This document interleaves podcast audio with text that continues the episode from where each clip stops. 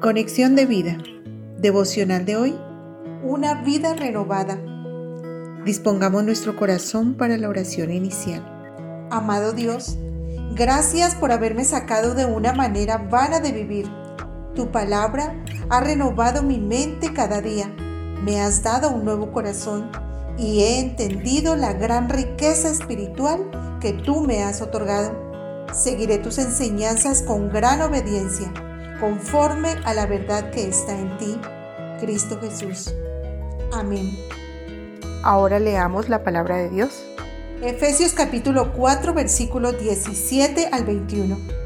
Esto pues digo y requiero en el Señor, que ya no andéis como los otros gentiles, que andan en la vanidad de su mente, teniendo el entendimiento entenebrecido, ajenos de la vida de Dios por la ignorancia que en ellos hay por la dureza de su corazón, los cuales después que perdieron toda sensibilidad, se entregaron a la lascivia para cometer con avidez toda clase de impurezas. Mas vosotros no habéis aprendido así a Cristo.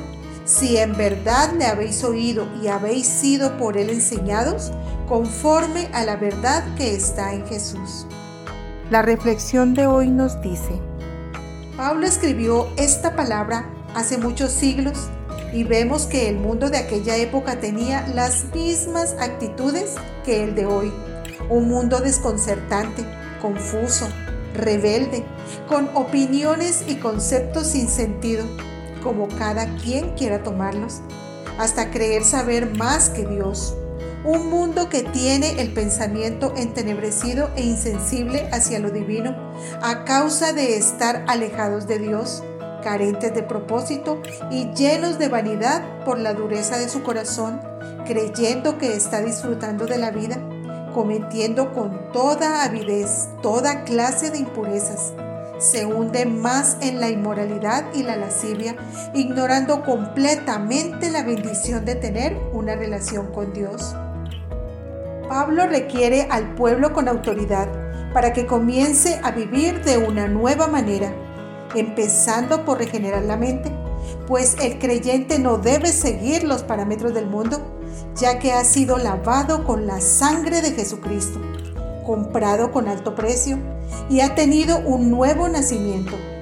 Su vida no debe estar vacía, sino llena de propósitos divinos, y en su mente debe albergar la verdad de la palabra de Dios y en su corazón la llenura del Espíritu Santo.